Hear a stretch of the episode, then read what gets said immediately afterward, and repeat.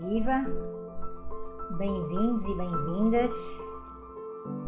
Para quem é a primeira vez que aqui está, meu nome é Dulce Nascimento e estes nossos encontros vão criar-se aqui um hábito à quarta-feira. Uh, oi, já estamos aqui a entrar. Em concreto, hoje eu vou conversar com a Alexandra, esperar que ela chegue, para nós conversarmos sobre alguns temas em particular. Bom dia, Viviane. Em relação à questão da advocacia consensual, dos métodos consensuais e também desta nova prática, que não é tão nova assim, mas que cada vez mais nós temos que começar a falar dela com afinco e também com, com rigor para entendermos a abundância que a advocacia tem ao seu dispor e que precisa de desenvolver.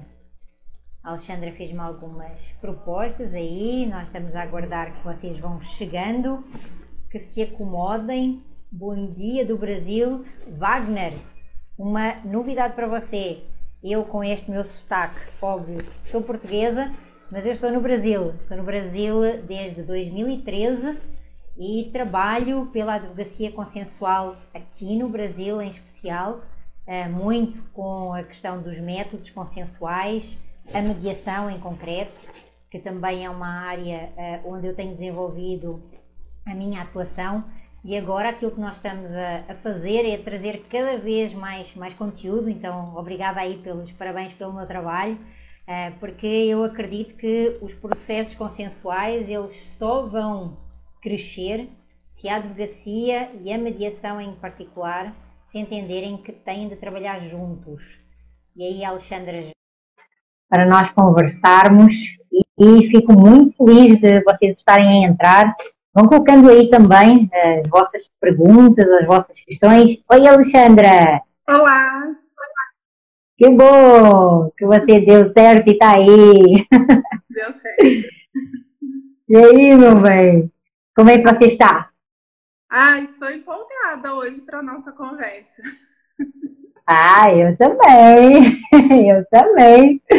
Você sabe que eu estava agora a ver aqui um, um, comentário do, do Wagner, que eu estava a achar que eu, pelo meu sotaque, que eu estava em Portugal, e eu estava a dizer que não, estou cá desde 2013 e que quem se quiser saber aí mais sobre o meu percurso, sobre aquilo que eu tenho feito e também é, essa, essa minha carreira, digamos assim, que está disponível na, aí na minha, no, quer no, aqui no, no próprio Instagram, quer no YouTube, vários vídeos onde eu faço um percursozinho e porque de facto já são muitos anos a trabalhar o consenso e tu também és um exemplo de, um, de alguém que, que, estava aí meia perdida e que se encontrou, não é, Alexandra?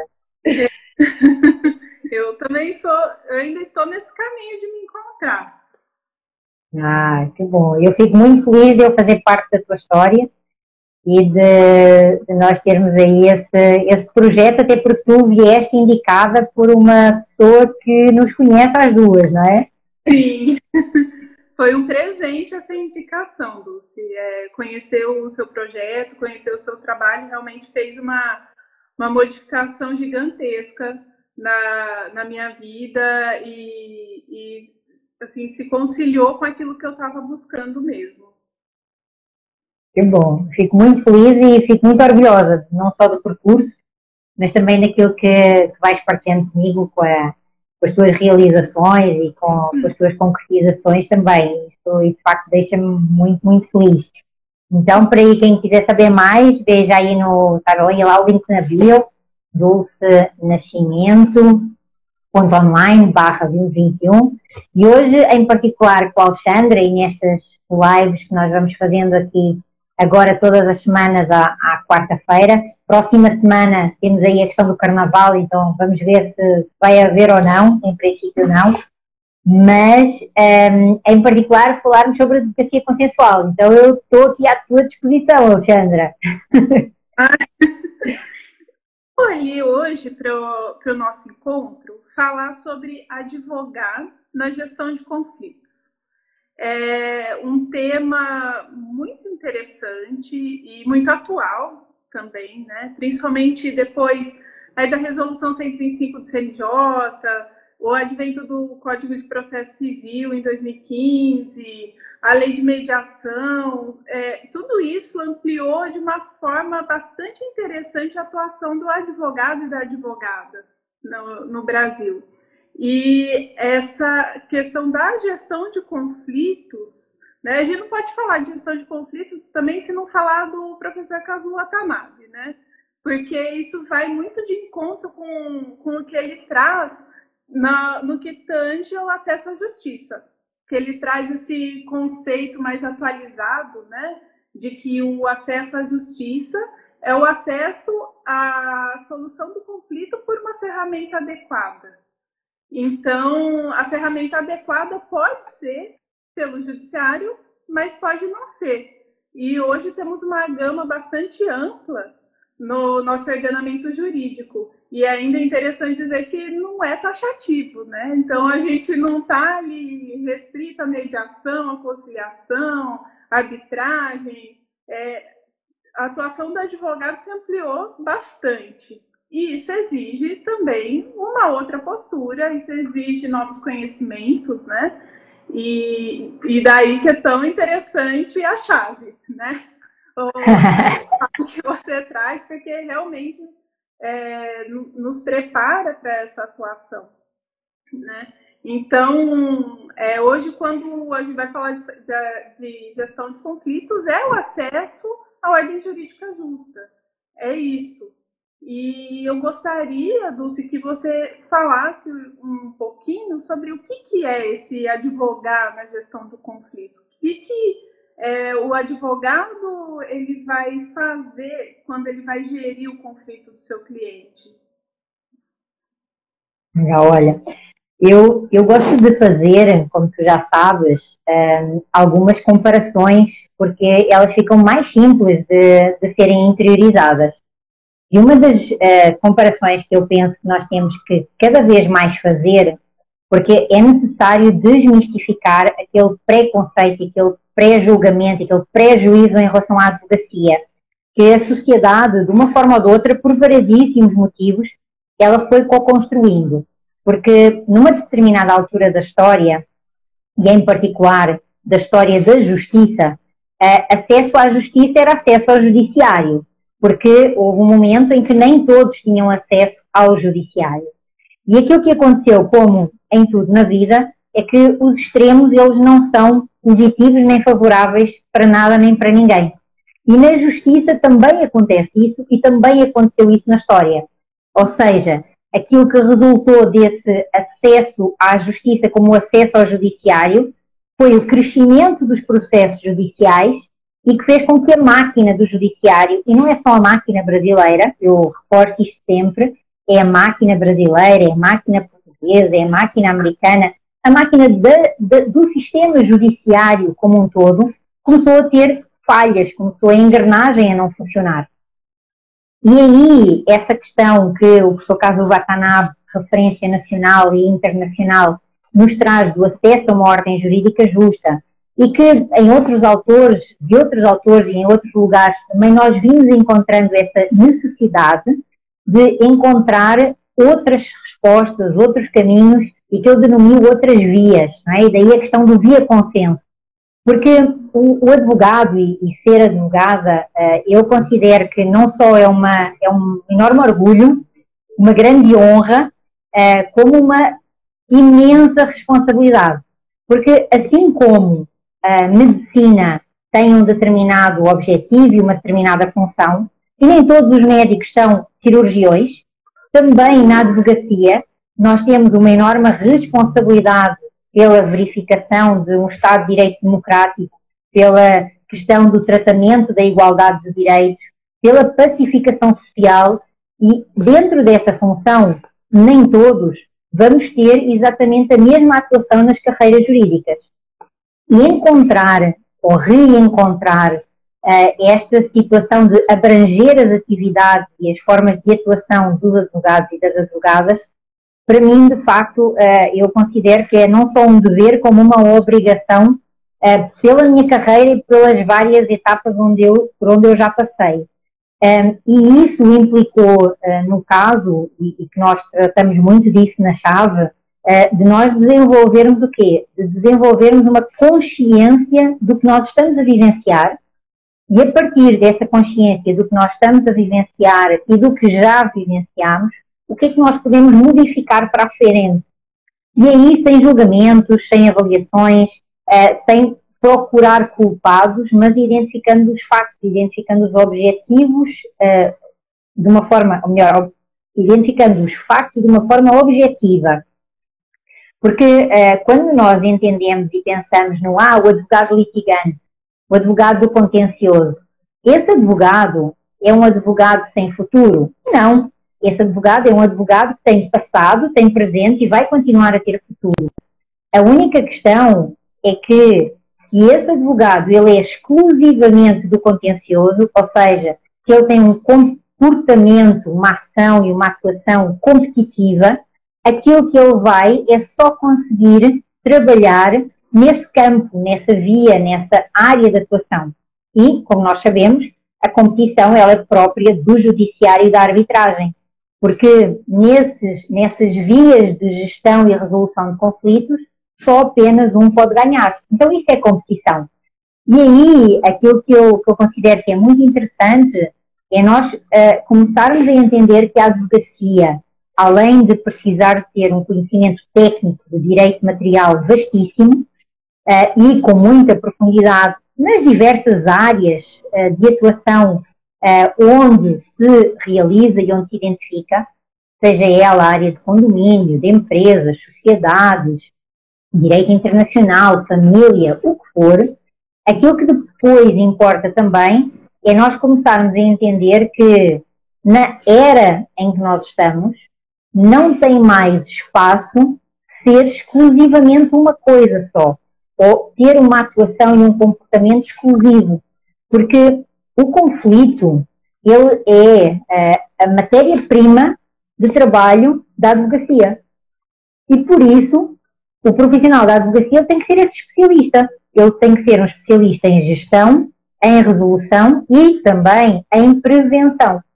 Aí eu acho muito curioso porque alguns, um, algumas pessoas na sociedade em geral acostumaram-se a, a, desvalorizar, eu diria mais assim, desvalorizar o trabalho da advocacia. E se nós formos por essa questão da responsabilidade, de quem é que é a responsabilidade? Eu diria que é de toda a gente, porque, no meu entender, a culpa não morre solteira. Então, também os profissionais da advocacia alimentaram essa questão de que, ah, é uma consulta, mas é só uma informação. Não é só uma informação. Para nós dispormos da informação correta, da orientação estratégica para aquele cliente, naquela situação, naquele contexto, nós temos de facto ou tivemos de investir na nossa capacitação, na nossa especialização e nestas diferentes vias. E por isso há momentos em que os comportamentos do advogado vão sim ser competitivos, vão sim ser de litigância, vão sim ser totalmente assertivos, mas existem outras situações em que os profissionais da advocacia eles precisam de ter outras competências e essas outras competências têm exatamente de ver, primeiro, com a tomada de consciência de porque é que nós somos como somos, uh, e segundo, com o desenvolvimento de outros conhecimentos, outras habilidades e outras atitudes. Então, assim, de uma, uma forma sumária e, e, para dar o start na nossa conversa, eu diria, eu diria isso, ou seja, os comportamentos eles são vários. A ação gera reação e a reação, por sua vez, gera uma nova ação. E isso acontece nos nossos clientes, que vivenciam o conflito, mas também acontece nas relações entre advogados e nas relações do advogado com o cliente. Uh, e por aí vai, não é?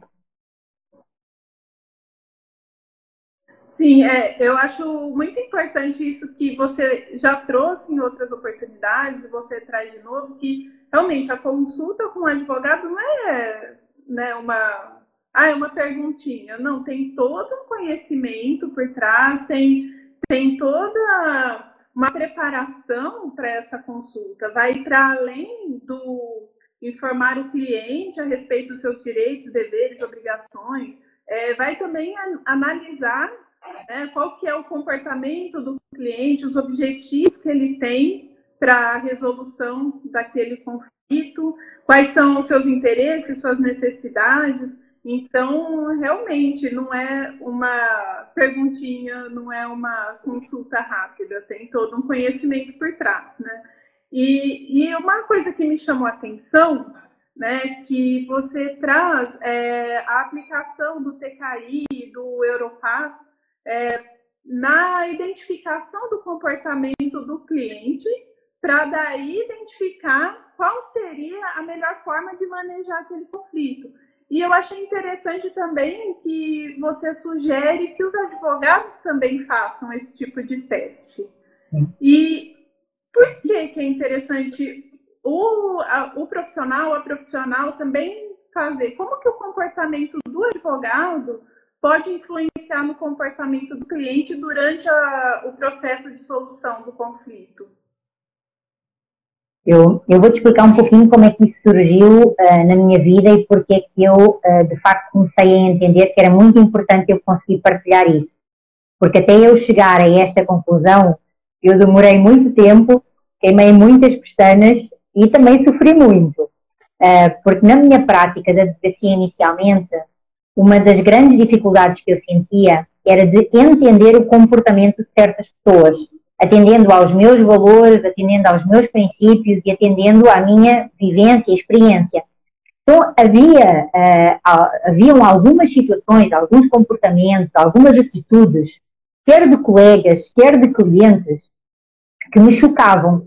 E aí eu comecei a entender que muitas das vezes eu, uh, com esse choque, a reação que eu tinha era uma reação igual àquela que eu estava a criticar.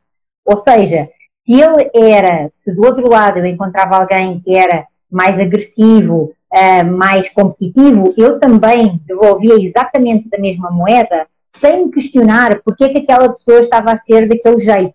Ou seja, eu pressupunha que ela era mal formada, que ela era mal intencionada ou que ela estava de má fé.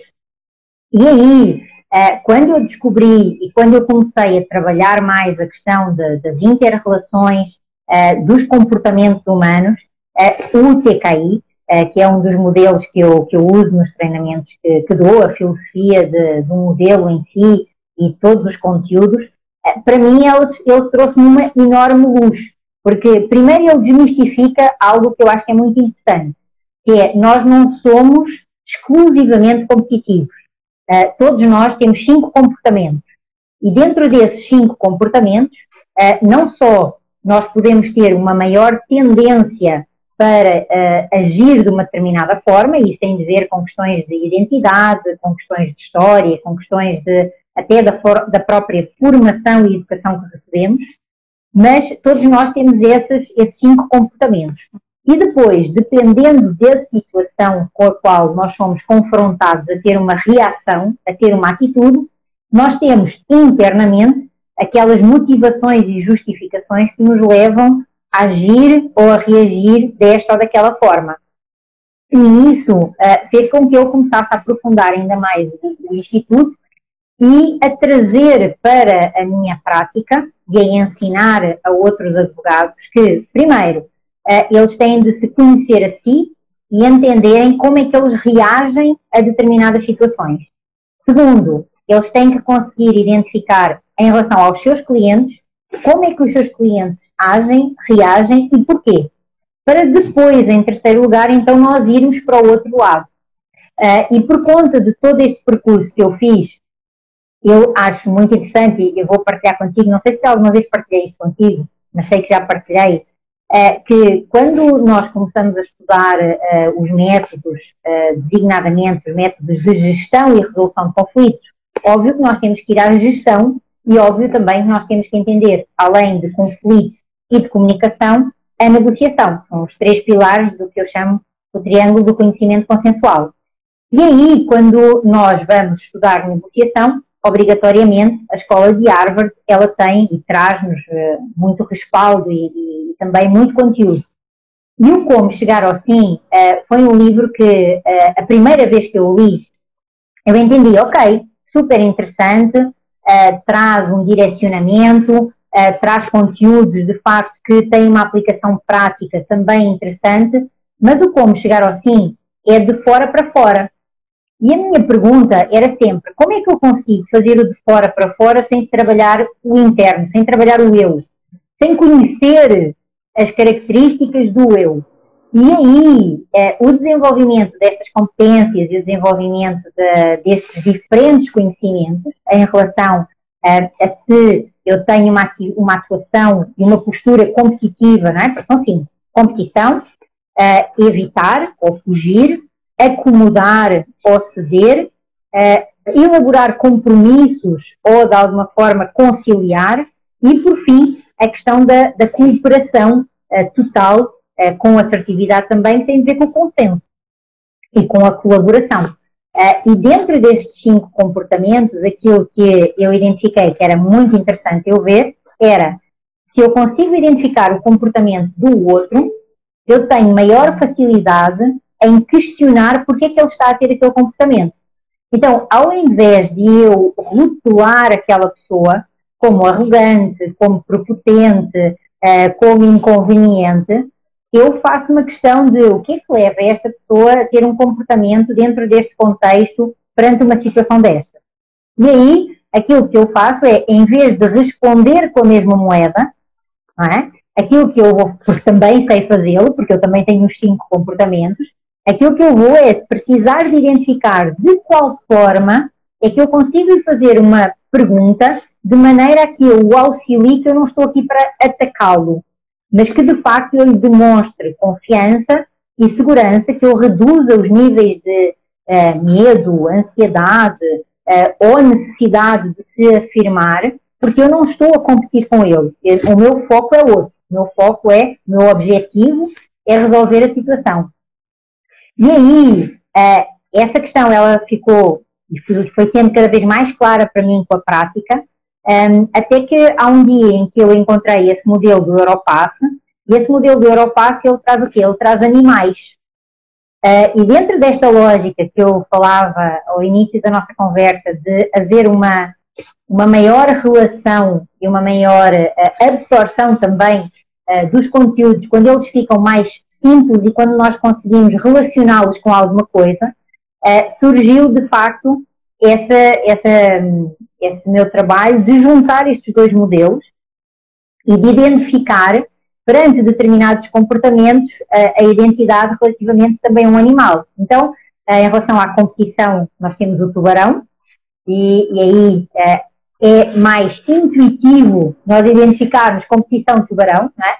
E de também identificarmos que nem todos os tubarões são maus, nem todos os tubarões atacam. Há sempre uma justificação para o tubarão atacar. Então, até nesse animal, que é um animal uh, mais uh, violento, digamos assim, uh, ele não reage só porque sim, não é? Pelo menos a maioria deles.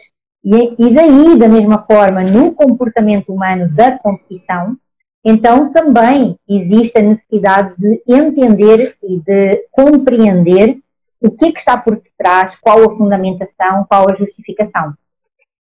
O, o animal que, que, se aproxima uh, aí mais da, da questão do, do, evitar ou da fuga ao conflito, uh, para nós também termos essa visão uh, mais realista é a tartaruga. Ou seja, quando a tartaruga tem alguma situação em que ela fica com receio ou em que ela fica sem saber como reagir, ela coloca-se dentro da caixa e fica o quê? Parada. Então, essa é a forma que nós temos de evitar o conflito, evitar tomar uma atitude, evitar tomar uma ação. Mas não fazer nada é uma ação. Ou seja, é preciso eu ter consciência que eu escolhi evitar ou que eu escolhi fugir do conflito. E aí nós já temos aí dois animais, o tubarão e um, a tartaruga. Depois, uh, o outro uh, animal que é, é correlacionado com o comportamento, com o comportamento de ceder ou de acomodar, uh, é o urso. E porquê? Porque o urso é aquele animal fofinho, que hiberna e que nós não queremos de forma alguma que ele se incomode, não é? Porque nós acordarmos um urso no meio, no meio da hibernação, certamente vamos ser aí comidos pelo mesmo. Uh, e com isso, é, esse animal tem de ver com acomodação e com ceder. Porquê? Porque é mais. Opa! Parece que aqui a Alexandra caiu. Vamos ver se ela volta. Vamos ver aqui. Alexandra. Ela caiu. Vamos ver. Estávamos a falar do urso, eu acho que ela fugiu.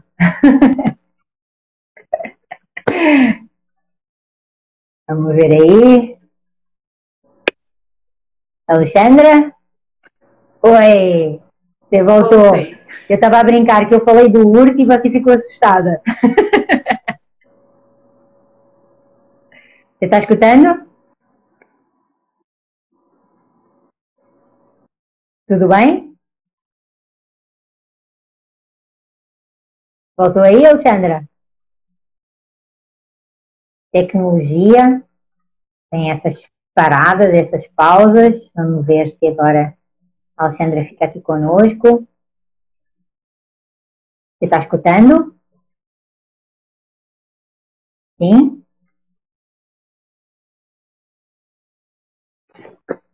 Bom, vamos ver. Alexandra?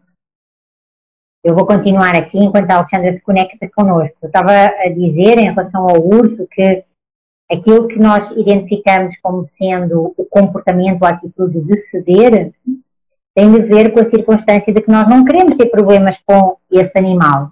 Então, nós até podemos, em algum momento, abdicar de algo porque nós sabemos que vai ficar melhor. A internet da, da ela está a dizer que não está muito boa, mas para eu continuar aqui que ela está escutando. Então vamos lá. E entretanto, vamos todos aqui fazer um, um forcing para que a internet dela melhore. Depois, já falámos, já falei aqui então do. Está voltando aí, do tubarão, da tartaruga, do urso. Aí faltam dois, certo? Bom, então esses dois animais relacionados aqui com os comportamentos uh, são, por um lado, a raposa. E a raposa, porquê? Porque a raposa, ela é. A Alexandra está a reiniciar aí o celular dela. Vamos ver se, se ela, entretanto, chega. Uh, mas para quem aí está nos escutando, eu vou continuar para nós, para vocês também aproveitarem. E é o quê? Quando. Vamos ver aí se a Alexandra agora vai.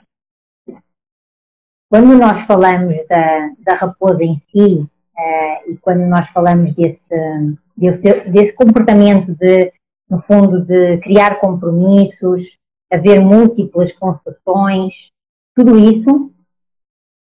Ok.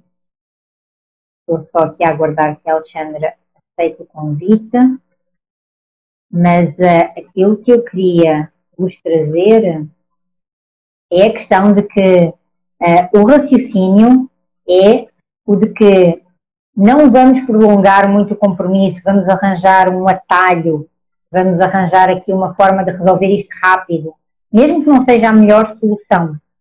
E em relação a essa situação, à construção dessa solução, por vezes, como nós temos interesse, o nosso maior objetivo. Voltou, Alexandra? Ok, vamos ver se agora vai dar certo. Que esse nosso principal objetivo é de ser mais rápido na construção da solução.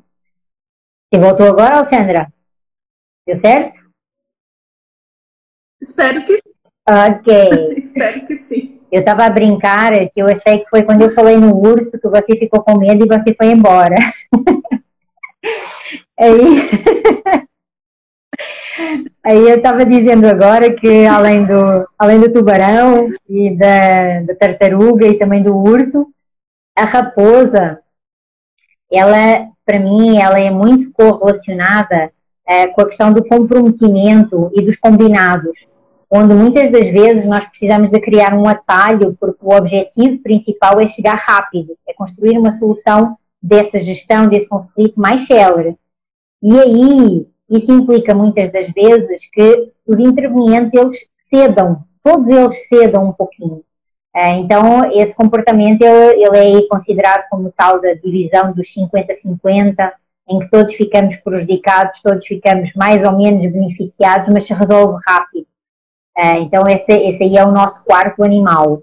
E o último é, é a coruja. Então, a coruja porquê? Porque a coruja, ela é de facto é, interpretada, apelidada e sentida, não é? Em termos daquilo que é o nosso imaginário, como o animal sábio, aquele que efetivamente consegue encontrar as melhores soluções.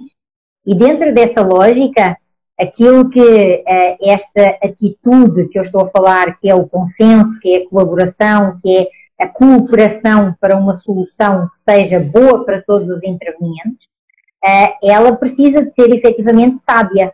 É, e quando eu digo sábia, isso também implica que ela vai demorar mais tempo, isso implica que ela vai demorar um maior investimento para se conseguir encontrar, uma maior também disponibilidade para ser criativo. Então, todas essas questões, elas estão no nosso imaginário uh, dentro também desse, desse animal, até os próprios filmes de Walt Disney e outros, uh, porque nós temos uh, essa nossa história, não somos só adultos, é? nós temos uma história até chegar aqui, e isso significam as nossas memórias e as nossas experiências, porque os comportamentos e a, a questão do mindset, da forma de pensar, ela está muito correlacionada com outras situações uh, que nós fomos tomando ao longo da nossa vida como óbvias e, em concreto, no curso de Direito, elas não são abordadas. Uh, não são abordados temas com profundidade, como, por exemplo, o conflito. Nós não abordamos o conflito. Nós aquilo que abordamos é, existe um conflito entre A e B, mas não dizemos, tá, mas o que é, é um conflito? Quais é são os elementos do conflito? Uh, qual é que é a história do conflito? Qual é que é o mapa do conflito? O contexto? Onde e de que forma é que nós podemos construir outras situações que uh, auxiliem uh, nessa, nessa potencialização. Então, tudo isto para dizer que cada um de nós tem esses cinco animais e esses cinco comportamentos e todos nós sabemos reagir dessas cinco formas. Uh, e aí fica mais fácil, e quando tu perguntavas, tá, e o que é que isso é, é importante para a advocacia? Porque fica fácil quando um cliente chega ao escritório e eu escuto ele falar e eu consigo identificar se ele está a ser mais tartaruga, se ele está a ser mais urso, se ele está a ser mais uh, tubarão, ou seja, como é que é a postura, como é que é o comportamento dele. E isso faz com que os meus uh, níveis, ou pelo menos o meu índice de, de escutar para responder, reduza. E ao invés de eu escutar para responder, eu passo a escutar para entender, é substancialmente diferente. E dentro desta lógica que nós estamos a, a trabalhar, da advocacia consensual, nós precisamos fazer essa mudança, nós precisamos fazer esse câmbio, é? essa transformação em relação à escuta, em relação à fala uh, e também em relação àquilo que é uh, esta correlação e esta inter-relação com o outro. Sim, e isso auxilia muito também na, na escolha né, do, do processo ou do, do mecanismo para a solução da, daquele conflito. E eu acho interessante quando você traz também que não existe uma hierarquia entre um comportamento e outro. Todos eles é, podem ser úteis a depender do contexto. Então, eu gostaria que, que você explicasse um pouquinho é, essa utilidade de todos os comportamentos a depender do contexto. Legal. Então, quando que eu ser, por exemplo, uma tartaruga seria interessante? Mesmo okay. no processo consensual, eu ser um tubarão também é importante, a depender do momento. É, isso, deixa eu ver então se eu eu te digo, inclusive, vou aproveitar aqui o, o, comentário que a Viviane trouxe, a Viviane Parreira, uh, que ela traz, que é difícil reconhecer as reações quando nós estamos inseridos no contexto. E por isso é que é tão importante o profissional da advocacia, em especial da advocacia consensual, uh, ele ter estes conhecimentos diferenciados. Porque apesar de a atuação da advocacia ser uma atuação parcial, ou seja, o advogado ele é parte porque ele efetivamente vai defender os interesses e as liberdades e os direitos e as obrigações daquilo que uh, são as pretensões do seu cliente, ainda assim ele não, não, não vivenciou o conflito na primeira pessoa. E, portanto, ele precisa de criar um certo distanciamento, apesar de ele ser efetivamente parcial em relação a esses objetivos e a essas pretensões. Daí aquilo que é interessante de nós conseguirmos entender é que quando nós estamos a falar destes cinco comportamentos e destes cinco animais, uh, em termos daquilo que são as relações entre comportamentos e em relação a, a como a advocacia consensual ela precisa de se profissionalizar em processos de gestão na resolução de conflitos, porque ela precisa de entender que isto tem a ver com estratégia. Ou seja, isto que eu estou aqui a falar tem a ver com primeiro diagnóstico e depois com estratégia. Diagnóstico porquê? Porque eu tenho que entender quais é que são os meus pontos fortes e quais é que são os meus pontos fracos, quais é que são as oportunidades que eu tenho ali, quais é que são os desafios. E dependendo de, da resposta a esses quatro elementos, que me vão ter que trazer muita informação sobre contexto, relacionamento, relação, eh, posições, interesses, necessidades e por aí vai, eh, eu vou precisar então de identificar e desenhar uma estratégia. Então imagina, por exemplo, eh, se eu estou numa reunião de negociação, esse é o primeiro, o primeiro passo em termos dos processos e da, da, da, da gestão de processos, a minha primeira atuação deve ser sempre negociação, enquanto profissional da advocacia. Então, se eu vou a uma negociação representar os interesses do meu cliente, aquilo que eu denomino de uma negociação indireta, porque eu não sou diretamente interessado no resultado, eu represento os interesses do meu cliente, e em determinado momento é feita ali uma proposta ou é feita uma afirmação em relação à qual eu não tenho todo o conhecimento ou eu não tenho todas as informações necessárias para tomar uma decisão, eu preciso de saber não me precipitar e, e, e, ajudar o meu cliente a também ele não se precipitar. E aí eu vou fazer o quê? Eu vou ter uma ação, um comportamento de tartaruga. Isto é, eu vou evitar a escalada, por exemplo, do conflito, dizer, olha, eh, nós até aqui estávamos a conversar de uma forma construtiva. Neste momento, os ânimos exaltaram-se. Talvez seja mais indicado nós remarcarmos a continuação da nossa conversa. Essa é uma situação. Outra é, olha, eu não tenho todas as informações para te dar e para não te estar a dar uma informação errada, eu preferia nós remarcarmos a continuação da nossa conversa para buscar essa informação que eu preciso de 6 horas, 12 horas, o que seja.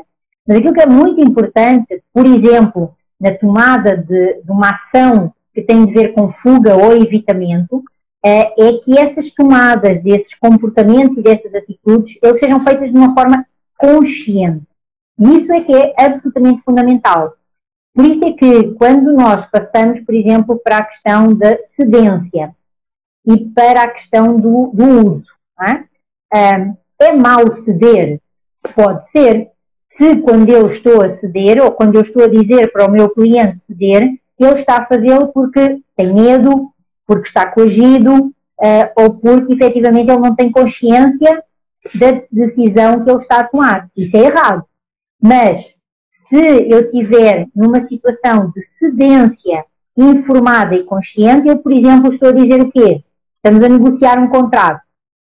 E aquilo que eu vou dizer é, ok, olha, nesta encomenda Uh, neste contrato que nós já celebramos do passado, uh, eu até consigo fazer aqui, o meu cliente consegue fazer uma redução, mas nós precisamos de fazer uma cláusula de exclusividade para os próximos três anos. Você topa? Ou seja, que é que eu fiz? Eu usei aquela situação de ceder naquele interesse que o outro queria, mas para conseguir alcançar um objetivo de outra forma eu não conseguiria. Isto é estratégia de negociação sem que com isto eu esteja a prejudicar ninguém. Mas eu estou efetivamente a terem atenção o quê? Os interesses do meu cliente, porque como advogada consensual que estou naquela mesa de negociação, eu sou efetivamente parcial. Outra situação que ocorre é se uh, o meu cliente e o outro não têm uma, uma relação de proximidade, não têm uma relação de intimidade, não têm uma relação de um desenvolvimento uh, do presente e do futuro, uh, então aquilo que significa é que os elementos que estão em cima da mesa são meramente objetivos, ou seja, mensuráveis. E nessa circunstância, o que é mais interessante é o que é uma situação, uma decisão, que seja uma decisão rápida.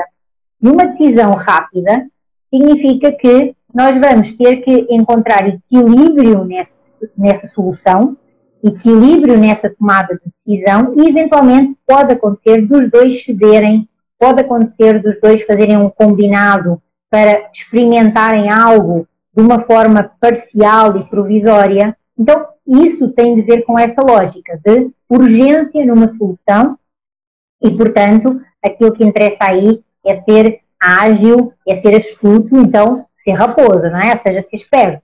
Não no sentido de enganar o outro, mas no sentido de facto que a minha maior preocupação não é com a continuidade, é com a situação uh, atual do presente. E em outros momentos onde uh, eu não tenho, por exemplo, imagina, uh, imagina que eu tenho do outro lado uma tartaruga. E eu tenho do outro lado uma tartaruga que ela já me vem adiar a solução, adiar a resolução daquela situação e como se diz aqui no Brasil, ela está a enrolar-me. Ou seja, ela está a protelar infinitivamente aquela situação. Bom, talvez aí eu tenha que ser mais assertiva, ou seja, eu tenha que ser mais competitiva, mais tubarão, mais assertiva, para fazer com que ela reaja. E não é com o sentido de a prejudicar, mas é efetivamente com o sentido de eu ter uma atitude que não seja protelar aquela situação indefinidamente. Uh, então, uh, o tubarão, ele é positivo também nesse sentido e nesse aspecto, uh, porque ele de facto provoca o outro a isso. De outra forma, também é importante que todo o advogado consensual precisa de ser também tubarão. Porquê? Porque se do outro lado há arrogância ou prepotência, nós temos que demonstrar que existem outras vias, mas que nós não temos medo dessa. E que se for necessário ir para essa, nós vamos com toda a bagagem, com toda a armadura, com todas as armas e vamos lutar também e o objetivo ali vai ser ganhar.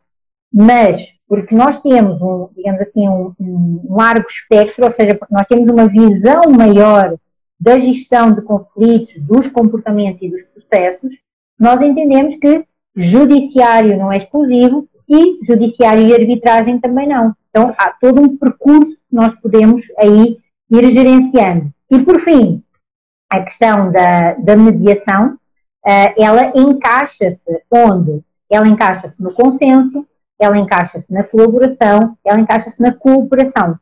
Uh, porquê? Porque são, de facto, é um processo que demanda uma, uma especialização diferenciada, uma estratégia diferenciada e uma consciência das várias etapas uh, do próprio processo onde é possível trabalhar a questão da continuidade ou a questão de iniciar uma nova relação.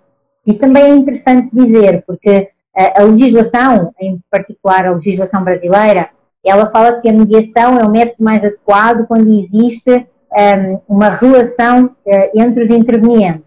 Uh, e aquilo que eu trago é que, além dessa relação de continuidade passada, também é um método adequado para nós iniciarmos uma relação com o futuro. Então, essas duas situações, encaixam-se aí. E aí, assim como tu, como tu trouxeste, que eu digo, de facto digo, que não existe hierarquia entre os comportamentos, não existe hierarquia entre as atitudes, também não existe hierarquia entre as vias, entre os processos que nós temos ao dispor da advocacia consensual.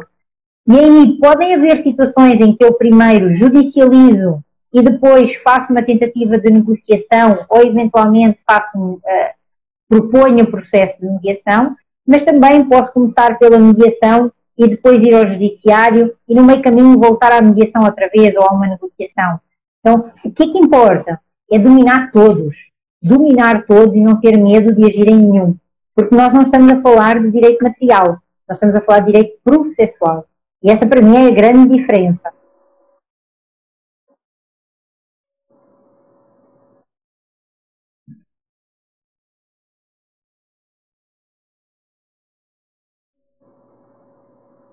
Acho que a Alexandra está com. Você escutou, Alexandra? É, cortou um pouquinho o que você disse, mas eu consegui pegar o, o principal. É, eu acho assim é, é, interessante você sempre reforçar essa questão do advogado que atua num processo consensual, ele não é necessariamente bonzinho, ele é um advogado que sabe usar o processo adequado para o problema ou para o conflito que o cliente dele apresenta. E isso não quer dizer que esse advogado não esteja preparado para trabalhar no litígio também. Pelo contrário, né? Então, é, vai mais para uma questão de, de preparação para atuar em diferentes é, tipos de processo e não necessariamente um, um, perfil mais bonzinho, menos agressivo, mais agressivo. Né? É mais utilizar as ferramentas que os comportamentos que todos nós temos nos providenciam, né? Então, utilizar aquele comportamento no, no momento adequado e auxiliar o cliente a utilizar os comportamentos dele também no momento adequado, né? E quando adequado. E, e eu acho muito, é, muito importante você trazer é, essa questão também do, do identificar o comportamento, identificar é, a, os interesses e as necessidades do cliente, porque tudo isso que vai influenciar na a via a ser escolhida, né? Mas é uma dúvida que, que eu fiquei, que você trouxe, ah, quando o cliente ele vem para consulta, aí nós já vamos identificar qual que é o comportamento naquele momento dele. E aí depois a gente vai identificar as necessidades, os interesses, qual que é o objetivo que o nosso cliente tem. E muitas vezes o comportamento que ele traz naquele momento e o objetivo que ele diz ter são parecem a princípio incompatíveis. E como que a advogado ou advogado vai compatibilizar isso? Essa, essa pergunta é de facto muito interessante porque ela traz a oportunidade de dizer o quê?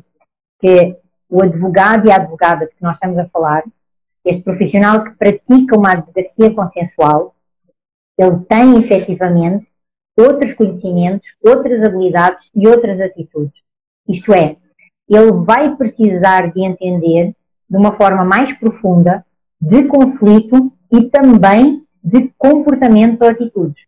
Porquê? Se ele sabe que cada um de nós, e quando eu falo cada um de nós é cada ser humano, tem efetivamente os cinco comportamentos, aquele cliente que chega a dizer assim, doutora, eu quero que você tire a pele do outro, você faça um scalp nele, ele tem que ficar depenado.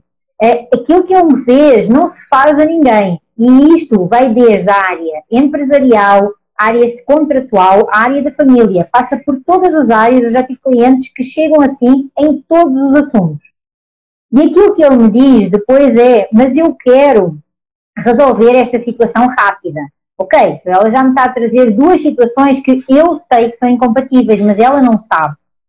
Ou seja, enquanto advogada, eu vou ter de ter uh, ferramentas, eu vou ter de ter técnicas que vão me permitir eu acolher a manifestação daquela situação que ele me está a dizer quando me refere, eu quero o scalp dele, porque aquilo que ele está a dizer é assim, eu quero vingança, eu quero que o outro sofra aquilo que eu sofri, ou seja, aquele meu cliente está-me a falar de sentimentos, e eu como advogada não tenho uma resposta para lhe dar sobre sentimentos, porque eu como advogada tenho uma resposta para lhe dar sobre o quê? Direito material, e direito material não trabalha sentimentos. Direito material trabalha factos objetivos e a ordem desses factos, não é? Ou seja, o equilíbrio. Por isso, é muito importante o advogado consensual que desenvolva o quê? Escuta ativa e empática e acolhimento daquilo que é trazido, para depois a seguir conseguir abrir espaço com o cliente para que o cliente traga mais informações e a partir dessas informações que o cliente vai trazendo, ele vai manifestando e revelando quais é são os seus interesses, quais é são as suas necessidades, quais é são os seus objetivos e efetivos e o que é que lhe vai dar satisfação. o que é que lhe vai dar prazer? Uh, tem uma pergunta que eu às vezes faço que é, mas se ele morrer resolve os seus problemas? Por exemplo, quando nós estamos a falar de uma situação em que há, uh, há necessidade de pagar alguma coisa, ou de pagar uma divisão de cotas, ou de pagar um, um cumprimento do contrato, ou eventualmente até de pagar uma pensão. Não, se ele morrer, acabou. Ah, e se ele ficar desempregado? Ou se ele... Então, é levar a pessoa a ter uma consciência sobre o quê? Sobre aquilo que nós denominamos do mapa do conflito. E o mapa do conflito tem que ser algo que, efetivamente, os advogados consensuais precisam saber fazer. Uh, e a, a advocacia da contemporaneidade. Então, ler mapas mentais, uh, identificar qual é que é o mindset da pessoa, conseguir identificar e construir um mapa de conflito, ir tendo essa uh, elasticidade e essa flexibilidade de não dizer ao cliente de caras, ah, se você quer isso, você não vai obter. Se eu disser isso ao cliente, ele sai da porta do escritório e não volta. Ele vai à procura de outro advogado que lhe diga aquilo que ele quer ouvir. Ah, você tem razão, nós vamos lhe tirar os cálculos, vamos acabar com ele, vamos detonar. Ok, é uma postura, mas eu diria que a postura desse advogado que faz isso é uma postura de um advogado que é desconhecedor da prática da advocacia consensual e que certamente mais à frente vai ter frustrações e eventualmente vai perder esse cliente. Porque aquilo que o cliente queria não era aquilo que o cliente disse que queria. E esta leitura é uma leitura que é muito importante a advocacia saber fazer. O que é que o cliente quer e o que é que o cliente diz que quer.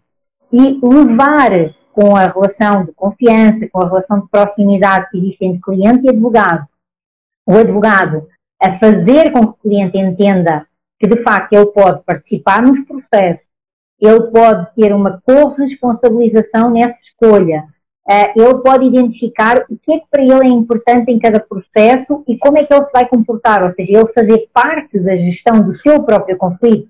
Nós estamos a falar da autonomia da vontade. E, esse, uh, além da decisão informada, são dois princípios que eu considero assim absolutamente uh, importantes na era que nós estamos a vivenciar, uh, na sociedade que já existe e nos jovens que vêm aí, porque assim, Alexandra, nós temos hoje a idade que temos, mas a nossa vida profissional não acaba aqui e os nossos clientes não vão ter sempre 40 ou 50 anos, não é? Ou seja, quando nós avançamos, vêm outros clientes e esses outros clientes trazem outras exigências, trazem outra cabeça, outro mindset, outra forma de pensar e de agir.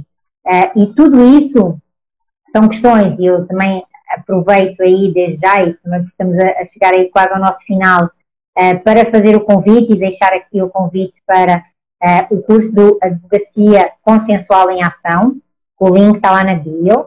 Algumas das, das questões que nós falamos aqui, principalmente essas questões de tomada de consciência, mindset, a forma de reagir, como construir esse mapa de conflito, ou seja, aquilo que são, as, eu diria, os pilares essenciais eh, para nós começarmos a co-construir esta advocacia diferenciada que, como tu sabes, eu uh, digo que ela é de abundância.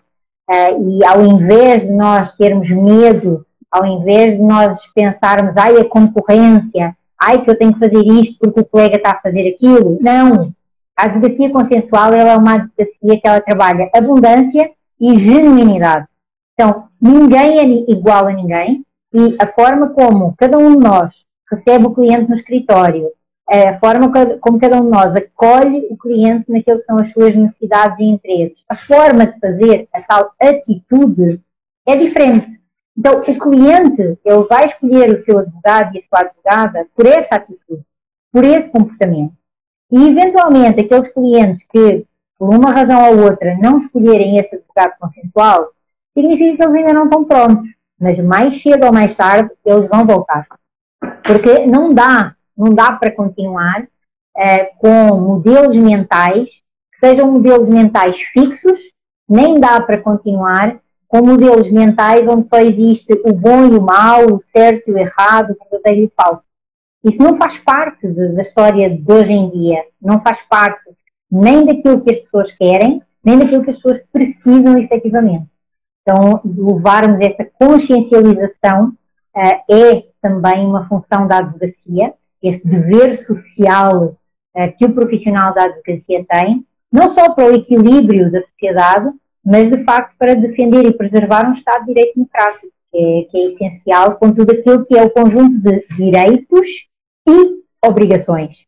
Porque aqueles clientes que chegam e acham que só têm direitos, eles precisam de entender que tem que existir um equilíbrio entre direito e obrigações. Então, eu costumo brincar, dizer assim, olha, quando eu entrei na faculdade, eu também achava que só tinha direitos. Aí, houve algum, lá um professor que me diz assim, olha, os teus direitos terminam onde começam os meus. Porque se não fosse assim, tu estavas sozinha no mundo e tu não estás. Opa! Aquilo fez um clique. Então é isso que nós também precisamos de, de, trazer para a nossa relação com os nossos clientes, a nossa relação, sejam as pessoas físicas ou jurídicas, e a nossa relação com os outros colegas, com os outros advogados. Eu diria que é essencial. E aí, já finalizando, estamos aí no, na reta final, o tempo passou rápido, Alexandra. uma consulta com o advogado habilitado e ali capaz para atuar na advocacia consensual não é uma consulta. Não é. Não é uma perguntinha. Não é uma perguntinha. E isso é algo que é muito importante. Ainda hoje eu falava uh, pela manhã lá na, na nossa aula que uh, é necessário também vender isso ao, à própria sociedade, né? E eventualmente até fazer parcerias com outros advogados. Então, o advogado consensual, ele pode fazer parcerias com outro, com escritórios de advogados, com sociedades e por aí vai. Então, é, é, é um mercado aí em crescimento e em abundância que é necessário explorar. Eu fico muito contente por ver o teu percurso, Sim. por ver aí a tua carreira e como tu estás a pôr em prática. E te agradeço muito por este momento. Ah, eu que agradeço a oportunidade de estar aqui de novo com você, dos poder conversar, discutir esse assunto que para mim é muito caro. É, hoje é a minha paixão dentro do direito é a gestão de conflitos, a advocacia consensual e, é, e assim, é o que essa área permite, tanto de crescimento pessoal quanto profissional, e também para atender, porque tem essa demanda no mercado. Existe essa necessidade e a cada dia eu vejo mais como que é necessário nós, advogados e advogadas, nos prepararmos para atender esse mercado que está aí. Perfeito. Muito obrigada. Eu acredito nisso e quem me conhece já me ouviu dizer que eu acredito que nós precisamos de ocupar o lugar vago e disponível para cada um de nós. Então, ninguém vai ocupar o lugar de ninguém, é o oceano azul aí a funcionar e há espaço para toda a gente. Mais uma vez, Alexandra, muito obrigada, recebo um abraço forte meu, cheio de carinho. Uh, obrigada para todos aqueles um que estiveram aqui a assistir e também que comentaram aí. Espero que tenha feito tanto sentido para vocês como faz para mim, como também faz para a Alexandra. Façam parte aí deste movimento, façam parte da advocacia consensual. Venham saber mais aí nos stories uh, e também no IGTV, vários conteúdo. E na minha bio vocês também encontram aquilo que é mais informação sobre a advocacia consensual em ação e sobre os outros projetos uh, que eu tenho realizado e que estão aí disponíveis para vocês. Forte abraço, até breve. Tchau, tchau.